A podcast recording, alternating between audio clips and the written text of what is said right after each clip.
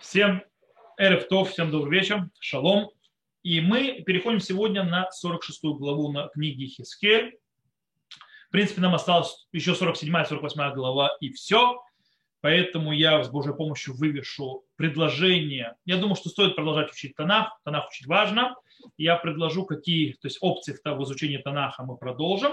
А пока перед нами 46 глава, которая, в принципе, продолжает заниматься князем, Наси. Э, снова напомню, что Хискель никогда в жизни не упоминает слово, то есть не говорит мелех, то есть да, никогда не упоминает царя. И, в принципе, когда говорится Наси, явно речь идет о царе. То есть, да, Наси это князь глобально, глава народа и так далее. И, в принципе, у нас есть, то есть наша глава в основном, не только, но в основном занимается этим Наси и подчеркивая его особый статус. Итак, в начале э, описывается, э, в самом начале, то есть наша глава, описывает его статус с точки зрения э, э, врат, врат храмового двора. То есть там уже, уже упоминался, что у него особый статус, он, он может заходить в определенные врата, и этот вопрос продолжается. Итак, так сказал Господь Бог. Ворота внутреннего двора обращены к востоку, будут закрыты, в течение шести дней труда, а в день субботний пусть откроют их, и в день новомесячья пусть откроют их. То есть, да, ворота, которые направлены на восток. Восток – это Масличная гора, то есть в ту сторону. И войдет князь извне через зал, что в воротах, и станет у косяка ворот, и совершат священники все зажжения его, и мирные жертвы его.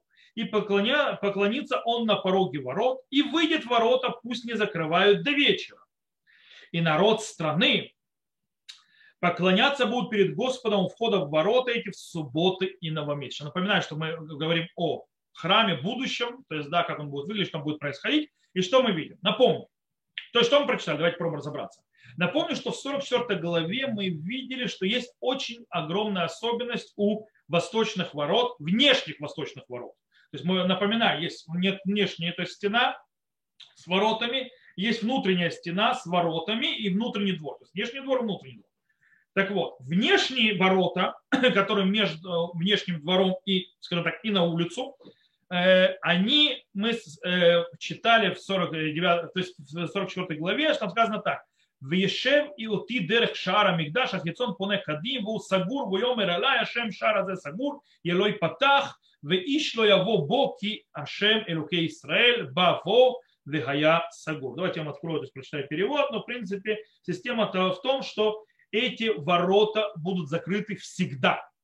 И возвратил он меня к внешним воротам храма, обращенным к востоку, и они были закрыты. То есть, да, описывает Эхискель. И сказал мне Господь, ворота эти будут закрыты, не откроются, и ни один человек не войдет в них. Ибо Господь, Бог Израиля, вошел в них, и да будут они закрыты. То есть имеется в виду, что это ворота, смотрящие на восток, через них войдет шхина, но человек выходить через них не будет. Это внешние ворота.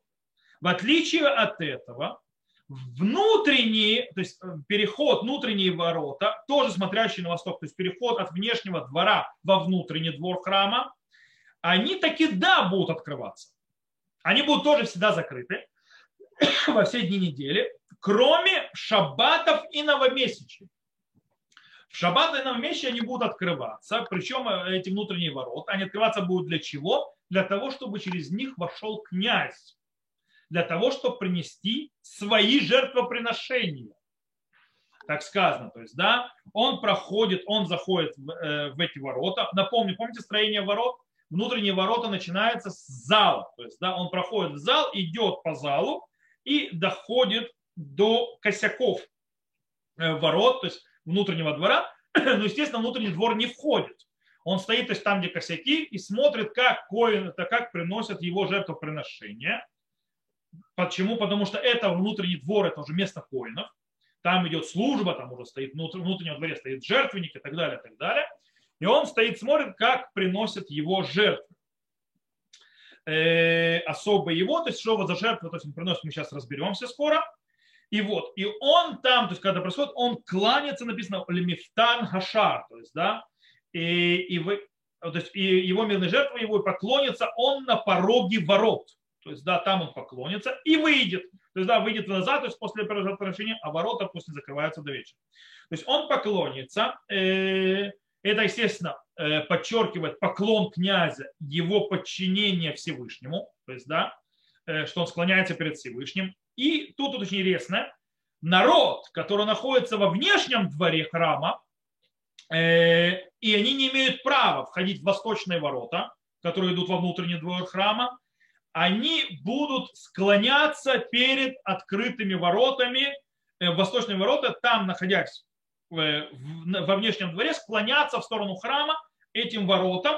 И, в принципе, эти ворота останутся открытыми после того, как князь вышел, то есть после того, как принесли жертвоприношение в шаббат и в новомесяче, да, то есть эти ворота остаются открыты, и то есть, в принципе, народ кланяется туда, то есть, то есть видя туда, но входить в них он не имеет права. Окей, это то есть то, что происходит в шаббат и праздники. Теперь э, мы начинаем, то есть пророк Хискель перечисляет те жертвоприношения, которые приносит князь Наси в шаббаты и в новомесячие. Итак, читаем. И жертва все сожжения, которую принесет князь Господу в день субботний, будет из шести овец непорочных и барана непорочного. И хлебный дар по ифа на каждого барана, а на овец сколько может дать рука его, и еле по ину на эйфу. И в день новомесячия молодого быка непорочного, и, ше, э, и шесть овец, и барана непорочным да будут они. И по эфе быка, и по эфе барана принесет он хлебный дар, и на овец, сколько доступно по состоянию, по состоянию его, и еле по ину на эйфу. Окей, что мы здесь видим? Все те жертвоприношения, э, которые мы учили в прошлой, на прошлой э, главе, когда мы изучали, та, э, они, как пишет Радак, Курбана Катув Батура, Лоли Шаббат, Лоли Йомтов, Эля Хидуши Ебы Карбонута. То есть, и как же, так и в прошлом раз мы учили, там явно были не те жертвоприношения, и мы сказали, что это новшество. Также Радак объясняет и эти жертвоприношения, которые приносит князь, то есть приносятся при князе, они не похожи на, то есть не на то, что написано в Торе. Это новшество. Э, потому что, давайте напомним, э, скорее всего, то есть э, князь приносит свои жертвоприношения в дополнение к тем жертвоприношениям, которые приносят в шаббат и в новомесяча. То есть это отдельное жертвоприношение самого князя, самого Наси. Вдобавок к тем жертвоприношениям, которые приносят каждый шаббат, на, то есть э, коины и так далее за народ и в новомесяче. Но вместе с тем, несмотря на то, что отдельность жертвоприношения э, Наси, явно есть связь между тем, что приносят в новомесяче обычно, и тем, что приносит князь. Обратите внимание, Мусав э, в шаббат, то есть да, дополнительные жертвы, какие приносят, написано, читали вчера, Шней квасим беней шанат мимим, то есть да, две овцы, то есть да, э, годовалые, э, непорочные. Таким образом, что делает князь, что делает Наси, он добавляет от себя шишак васим, то есть да, тмимим в айль тамим. То есть, да, он добавляет от себя шесть э, овец и одного барана, одного овна. То есть непорочных. То есть, как бы связь есть некая. В Рошходыш, то есть новомесячие, какая жертва новомесячие обычно приносят? То есть курбан, который, то есть жертвоприношение необычно, то есть именно новомесячие, в мусах, сказано парим бней бакар шнайм, тмимим. То есть быков, э, то есть бычков, то есть непорочных, два. Теперь, что приносит князь, мы только что прочитали на Си, пар бен бакарт мимим. То есть, да, он приносит одного быка. То есть, в принципе, он приносит жертвоприношение похожие или параллельные с точки зрения вида и животного, и вида жертвоприношения, как приносят шаббат нового месяца, то есть каждый в зависимости от дня, это то, что он приносит. Но это личное его жертвоприношение который просто. Э, кстати, э, новшество явно выделяется и в растительном жертвоприношении, которое он приносит вместе с животными. Э, на прошлом, в прошлой голове, когда мы учили, мы явно видели, что миноход, то есть да, вот эти вот ифа, то есть эти всякие скажем так, растительные жертвы, которые приносят, они намного больше, чем то, что написано в Торе.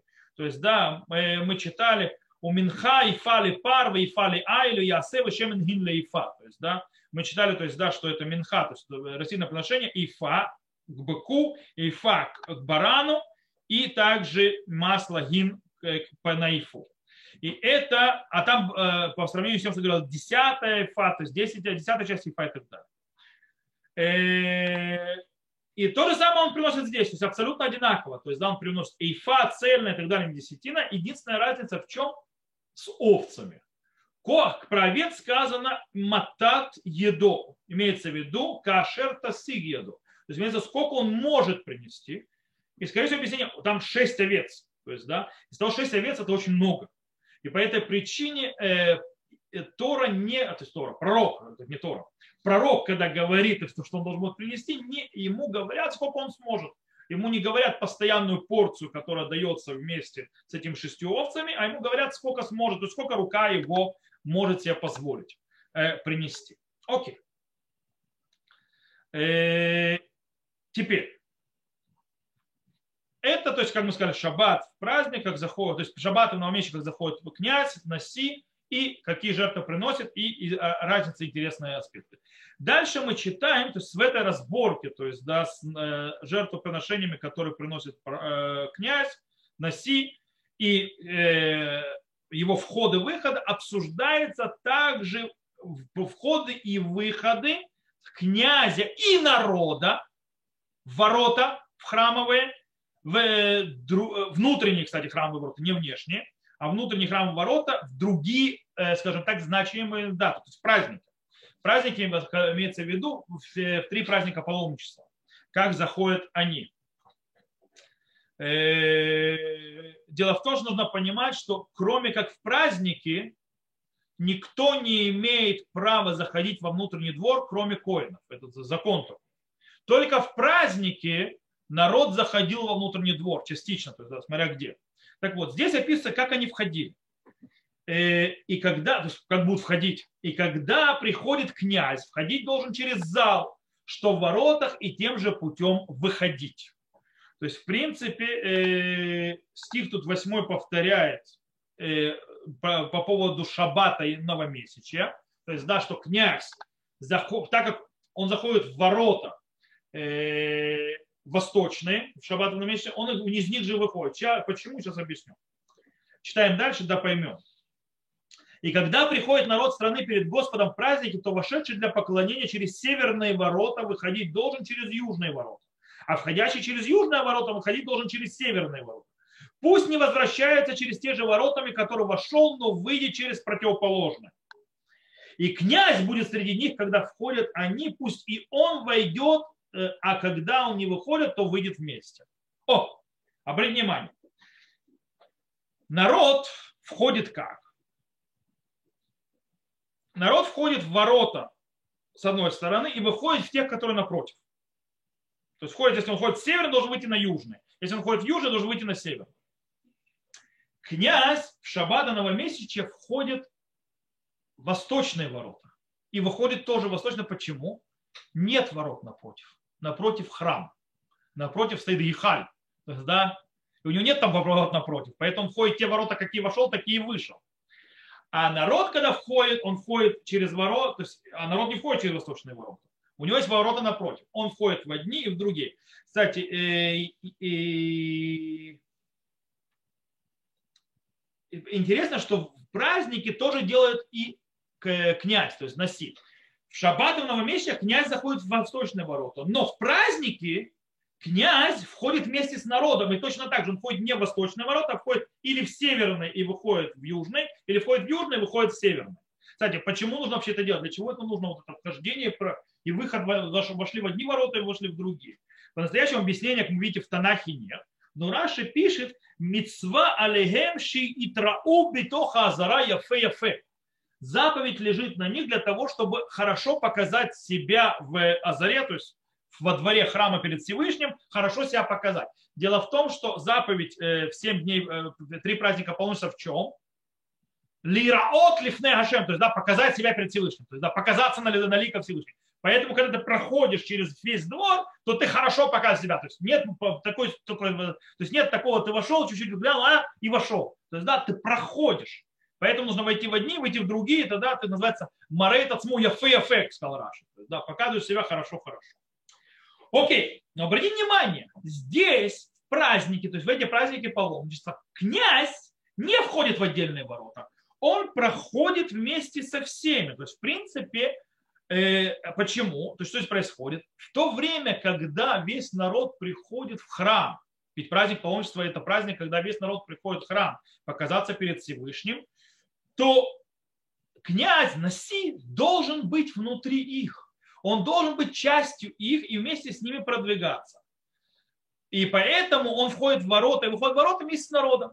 Но в, шаббаты и в новомесяче, когда нету, скажем так, повального поднятия в храм народом, то есть эн алияли регель, то в этом случае, то есть и нет, скажем так, огромного, э, скажем, э, огромного посещаемости храма остальным народом, то есть да, нету там особого, то есть много людей, то есть тех, кто не коины, не левиты, то в этом случае князь имеет право заходить напрямик через восточный ворота и выходить. Следующий стих немного удивительный. Сейчас объясню. Сейчас сначала прочитаем, объясню. И в праздники в назначенные дни хлебного приношения должно быть по ефе на быка и по ефе на бараны, и на, а на овец только может дать рука его, и еле по ину на эйфу. В принципе, вот эти вот э, количество, э, скажем так, э, количество, которое нужно принести с собой от растительного дара, Всевышнему уже были описаны и в седьмом стихе. Мы сейчас в одиннадцатом.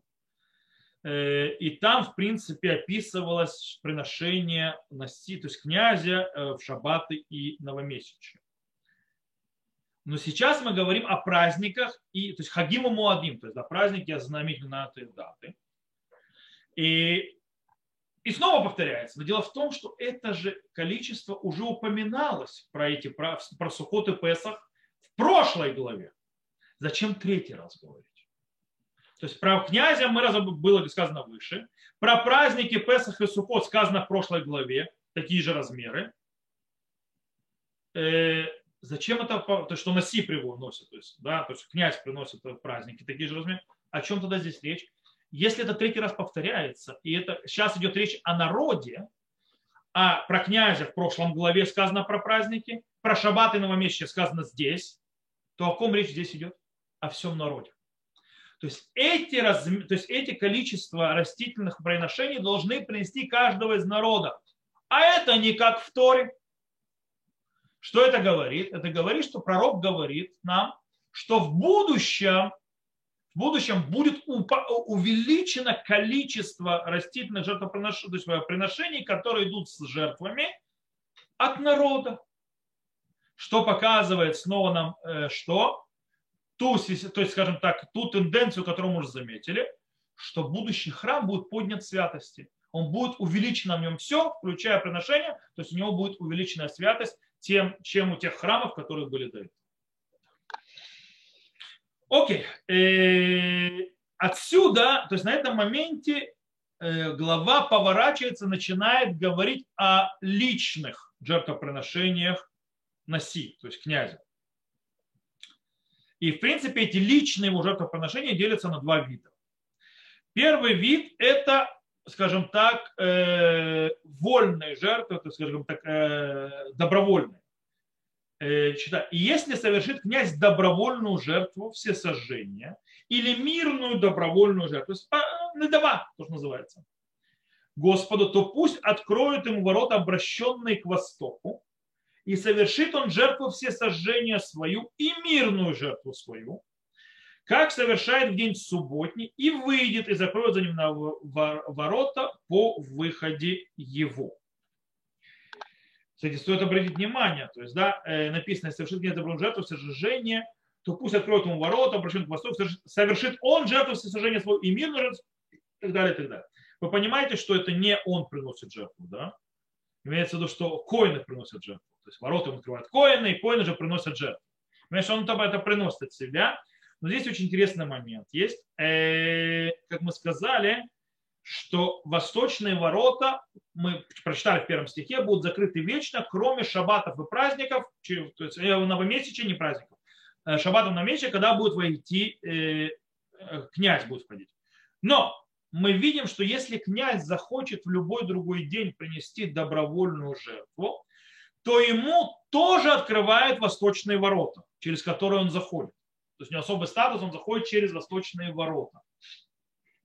И в отличие, кстати, от э, от, открытия этих восточных ворот в шаббаты и новомесячья, э, когда ворота открываются, и они не закрыты до вечера, и народ уже может поклоняться.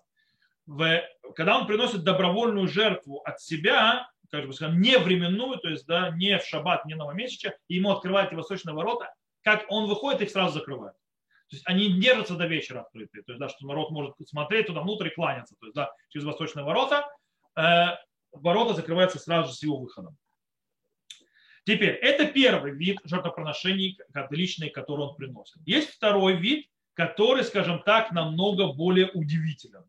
Намного более, э, скажем так, новшество, которое явно никогда не было до этого в первых двух храмах. Читаем и в овна однолетнего непорочного приноси ежедневно жертву. Все сожжения Господом утро за, за угром принеси его. И хлебный дар приноси к нему утро за утром, шестую часть ифы, и елия треть ина, чтобы увлажнить тонкую пшеничную муку. Это хлебный дар Господу по постановлению вечному постоянному. Пусть приносят овный хлебный дар и ели утро за утром все сожжения постоянные. То есть не только в шаббат и в новомесячье э, должен э, носи, князь приносить дополнительную от себя жертву, он должен приносить ежедневную жертву. То есть князь приносит курбан тамид – он приносит курбан тамид, но не тот, который написан в Торе, это видно добавочный лично от князя. У него каждодневное жертвоприношение. В Торе написано каждый день, что приносим. Квасим бней шанат мимим шнаим льем, עולה תמיד על כבש, אחד תעשה בבוקר וכבש השני תעשה בין הארבעים. То есть, да, будем скоро читать, когда до Бамидбара добираем, беремся под конец Бамидбара. Так вот, два две овцы, то есть приноси, то есть непорочные в день, на все неполимую, то есть постоянную жертву. Один, то есть одно овцу делай утром, а вторую после обеда. Правильно? Что носи приносит? То есть, да, так называемая постоянная, обычная жертва, курбан тамид князя, он приносит только одну и только утром. Нету послеобеденной жертвоприношения, только утренней. Э, скорее всего, поэтому есть повторение בבוקר-בבוקר. То есть, да, то есть, то есть כבש, то есть בבוקר-בבוקר утром, утром, утром приносит. Имеется в виду, что все, и, кстати, в каждом из трех стихов повторяется это בבוקר-בבוקר. Э, это еще раз подчеркнуть, что все это приносится только утром. То есть есть вот это такое вот жертвоприношение, которое приносится утром. Кстати, э, и минха, то есть вот эти вот растительные жертвоприношения, которые идут с постоянной жертвой, ежедневной, они тоже отличаются от того, который, то есть ежедневная жертва, которую поставила Тора приносить за весь народ Израиля. С постоянной жертвой, которая обычно приносит ежедневно, там написано асирита ифа солот леминха, то есть да, десятая часть ифы, э, мелкая, то есть вот эта вот э, мука для э, этого подношения минха, разведена маслом, э, то есть э, э, гин, то есть четверть гина. А у нас написано, что шишита ифа, шестая часть ифы, и шемен шлишита гаин, то есть да, треть гина. Да, он отличается немного. И, в принципе, в чем смысл этого ежедневной жертвы, которую должен приносить князь? Вдруг князь приносит каждый день жертву. В принципе, во-первых, это, с одной стороны, подчеркивает его особый статус то есть, да, что князь вот с особым статусом, с одной стороны. С другой стороны, естественно, это закрепляет и усиливает связь князя, то есть Наси Израиль, с храмом и, естественно, в его служении перед Богом, каждый Божий день. То есть, в принципе, можно сказать, что нет дня, э, не существует дня, когда э, князь Израиля, то есть глава народа Израиля, царь, в принципе, князь этот, он не произносит, делает службу в храме. Это каждый Божий день он приносит ежедневную жертву, по шабатам особую свою жертву, по новомесячным особую свою жертву, и в праздники тоже приносит он жертву. Окей, отсюда э, наша глава оставляет мир жертв временно и переходит на другую тематику, связанную с э, нашим э, князем, а именно мы, э, его вопрос наследий и подарков. Дело в том, что мы уже говорили о том, что э, э, в прошлой главе мы видели, что в принципе есть заповедь давать э, князю особый надел. Мы это учили. То есть князь получает особый свой надел. Теперь сейчас разбирается закон, что делает, если князь дарит от своего надела кому-то куски. Что с ними? Об этом говорят следующие стихи. Читаем. Э, так сказал Господь Бог. Если даст князь подарок кому-нибудь из сыновей своих, наследством сыновей его будет это. Это наследственное владение их. Если даст он подарок из наследия своего одному из рабов своих, рабов своих имеется народ, да, поддан, то будет он у него лишь до года освобождения. Что за год освобождения? Ювы, пятидесятница. И вернется к князю, только сыновья его могут унаследовать его. То есть, та, то, есть то, что дает, то есть подарок, то есть, который делает князь, он возвращается к нему обратно в 50-й э, год, кроме если он подарил собственным детям. Собственным сыновьям это не возвращается. И не возьмет князь из надела народа, вытесняя его из владения его, только из владения своего даст он наследство сыновьям своим, для того, чтобы никто из народа моего не был рассеян, имеется в изгнан из владения его. Окей. Как мы видим, князь Наси может дать от своего надела подарок сыновьям. И это становится их владением навечно. Дальше. С другой стороны, если он даст кому-то другому, а кому-то из подданных, то этот подданный попользуется, попользуется, и в 50-й год это возвращается обратно князю. И для чего эти законы сказаны? Для того, чтобы снова укреплить статус князя, то есть статус Наси. И, но это не как, в принципе, задача самоцель, то есть да, укрепить его статус. Э, стих 18 нам объясняет, для чего это сказано, то есть, скажем так, закрывая круг. То есть мы уже начали, и это снова закрывается круг. Для чего это все надо? Это для того, чтобы больше никогда в будущем князь ни у кого не забрал территорию, никого не притеснял, как мы это начали, то, что называется в 45 главе в начале, мы читали «Вело юну одне сеет ами вегарец нетнули вейт Исраэль шифтегем», то есть, да, и не будут принеснять больше князья Израиля, народ мой, и земля будет дана, то есть дому Израиля по коленам их. Для этого, в принципе, и выделено место, то есть э, удел князю. Поэтому даже когда князь раздает, он возвращается к нему назад. То есть, кроме его собственной семьи. Таким образом, это то, что у него есть, это то, что и он не имеет права ни у кого ничего брать. Это, то есть, в принципе, закрывая, скажем, круг в этом.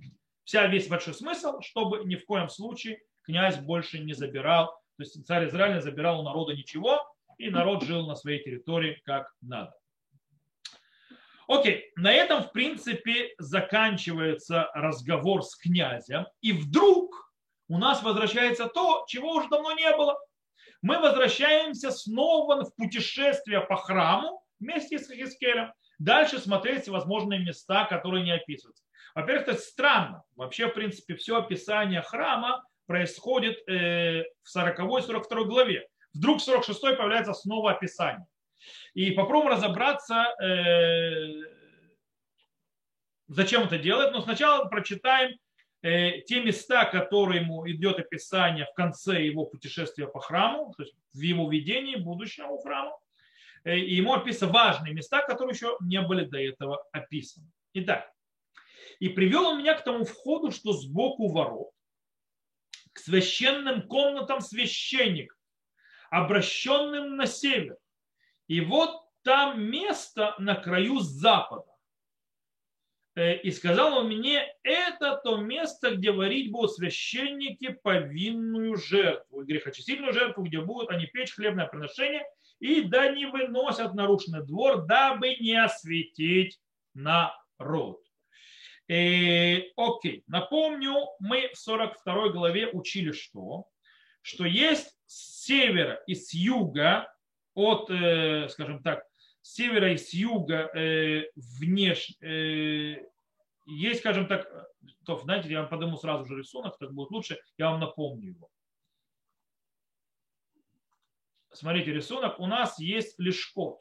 То есть, да, у нас есть на севере и юга, вот, видите, то есть внешний двор, вот, да, вот внешний двор, смотрите, вот за курсивом мышки, и у вас есть здесь лишка, одна, и вот это, то есть, есть, то есть вот это восток, это запад, соответственно, это север, это юг. То есть вот на юге лешка, и вот на севере лешка. То есть, да, есть. Окей? Э, они более внутренний двор. То есть вот внешний двор, это уже внутренний как бы двор, и здесь ворота выступают. Так вот, речь идет вот этих лешков, то есть, да, с севера и с юга. И сказано, что как бы э, к западу, то есть, скажем так, на западном угле, то есть, да, вот угол запад, западный, то есть на западе от этих лешков, находится очень интересное место. Какое это место находится? Э,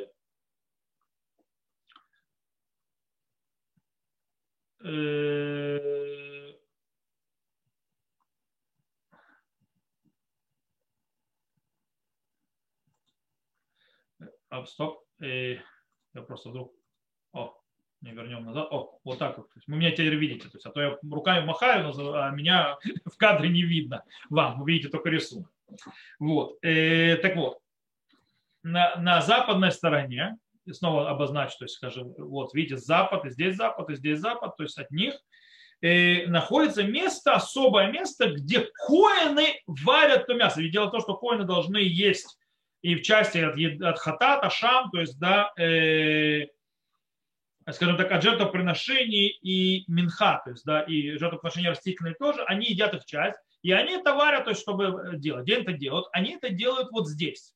То есть рядом этих лишкот, то есть да, рядом с этими комнатами, которые они используют, и они варят это там. И, э, и дело в том, что уже в 42 главе описано Хискелю, то есть да, что для чего эти э, лишко, то есть для чего эти комнаты предназначены, а для, они предназначены для того, чтобы коины там ели кудышей кудышим, то есть части жертвоприношений, которые полагаются конунам. Там сказано так, Блишкота кодыш ашер ихлу шама хуаним ашер крувим лашем кодыш кудашим шами ниху куче кудашим ваминха вахатат лашам киамаком кадош. То есть, да, э, дайте открою это здесь, э, чтобы я это не сам не переводил. Э, и сказал мне комната северной, комната южной, что перед храмом залом это комната священная, где священник, который приближается к Господу, самое святое, там кладут самое святое, и хлебный дар, грехочильную жертву жертву повинну, ибо это место святое. Здесь у нас описано, в принципе, то же самое, только немножко в другом порядке самих жертвоприношений, но это то же самое. И, в принципе, э, есть тут выделение особого места, в котором едят только коины, и ни в коем случае это не выносится во внешний двор. И это продолжает ту систему, о которой мы уже говорили. Отделение святости от, от народа, то есть отделение святого от народа, как мы говорили уже, помните о описании их одежд, что коины не могут выходить во внешний двор в коинских одеждах, они должны их снимать раньше для того, чтобы не осветить народ ими. То есть, да, как будто бы они притронутся к ним. То же самое с э, этими частями жертвоприношения. И это особое, это новшество в этом будущем храме. То есть до этого такого не было. Э, и так оно, то есть э, здесь это новое, снова продолжаю вот эту вот идею отделения святого от другого. Теперь, э, Ихискель продолжает, я пока оставлю то есть, вам схему, потому что она будет нужна сейчас дальше, когда мы будем читать следующие стихи. Ихискель продолжает свое движение, то есть на выход и он передвигается э, в другое место, которое, кстати, тоже предназначено для приготовления жертвоприношений. Читаем. «И вывел он меня во внешний двор, и провел меня по четырем углам двора, и вот двор в углу двора, двор в углу двора. В четырех углах двора непокрытые дворы 40 в длину и 30 в ширину, одна мера для всех угловых дворов. И ряд камней в них кругом, кругом всех четырех дворов, и очаги устранены подрядами камней кругом. Имеется в виду, что в этих дворах есть, то есть Раш так объясняет, есть как бы такая вот полоска, то есть каменная, в которых есть дырки для того, чтобы ставить чаны, то есть дали кастрюли так называемые, и внизу тоже идет под ними такая как кладка для разведения огня, то есть об этом идет речь, про вот эти ряд камней э, в них кругом-кругом. И сказал он мне, это место в Арктике, где будут варить служители дома, жертвы народные. Окей. Что у нас здесь рассказывается? То есть Эхискель выходит из ну, внутреннего двора во внешний двор. Вот внешний двор. И ему показано на четырех углах двора находятся еще так называемые дворы.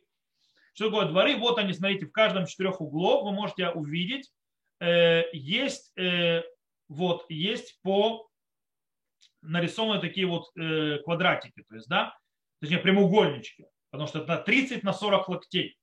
Это и есть те места, то есть на этих углах, которые говорит Ихискель. Они отделены. Это место, где готовят жертвоприношения, которые будут есть народ. Так называемый шламим, то есть мирные жертвы, которые есть человек, который их приносит, или те части, которые человек ест, и он это ест в внешнем дворе. И их готовят им служители. Что за служители?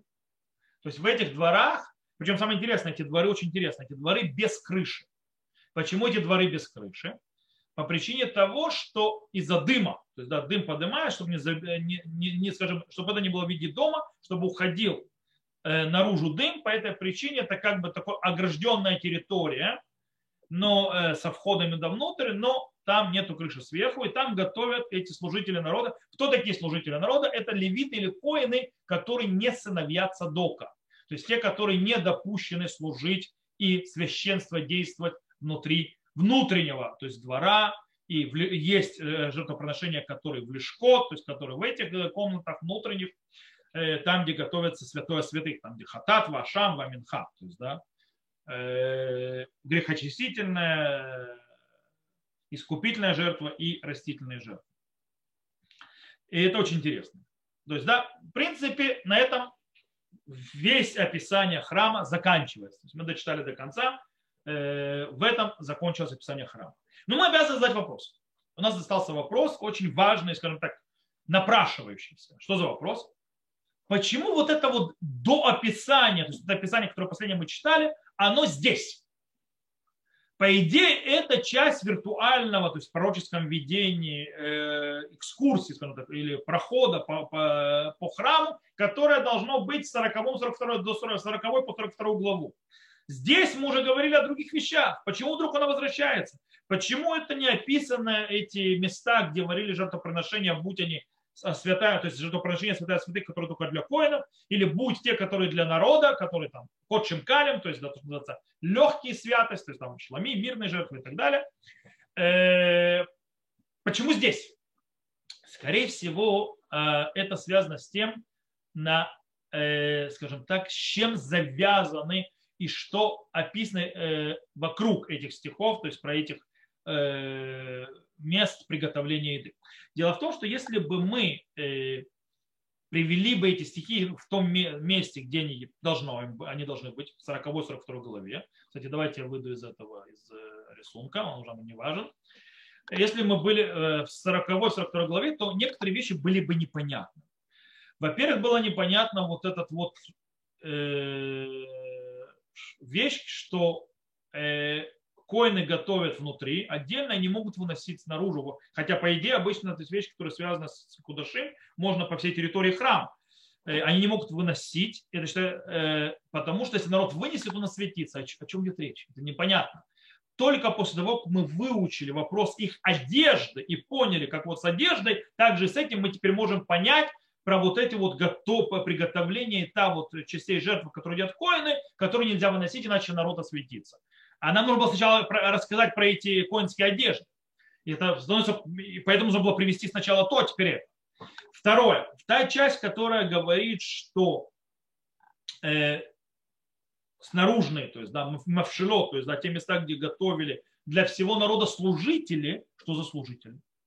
Эти служители становится понятно, о ком идет речь, только после того, как мы выучили о том, что коины будут делиться потомков Цадока, которые будут служить по-настоящему храме, и все остальные коины, которые, скажем так, не были такие праведные и не шли по путям Всевышнего, как э, сыновья Цадока, э, потомки Цадока, и они будут, скажем так, спущены э, по уровню вниз.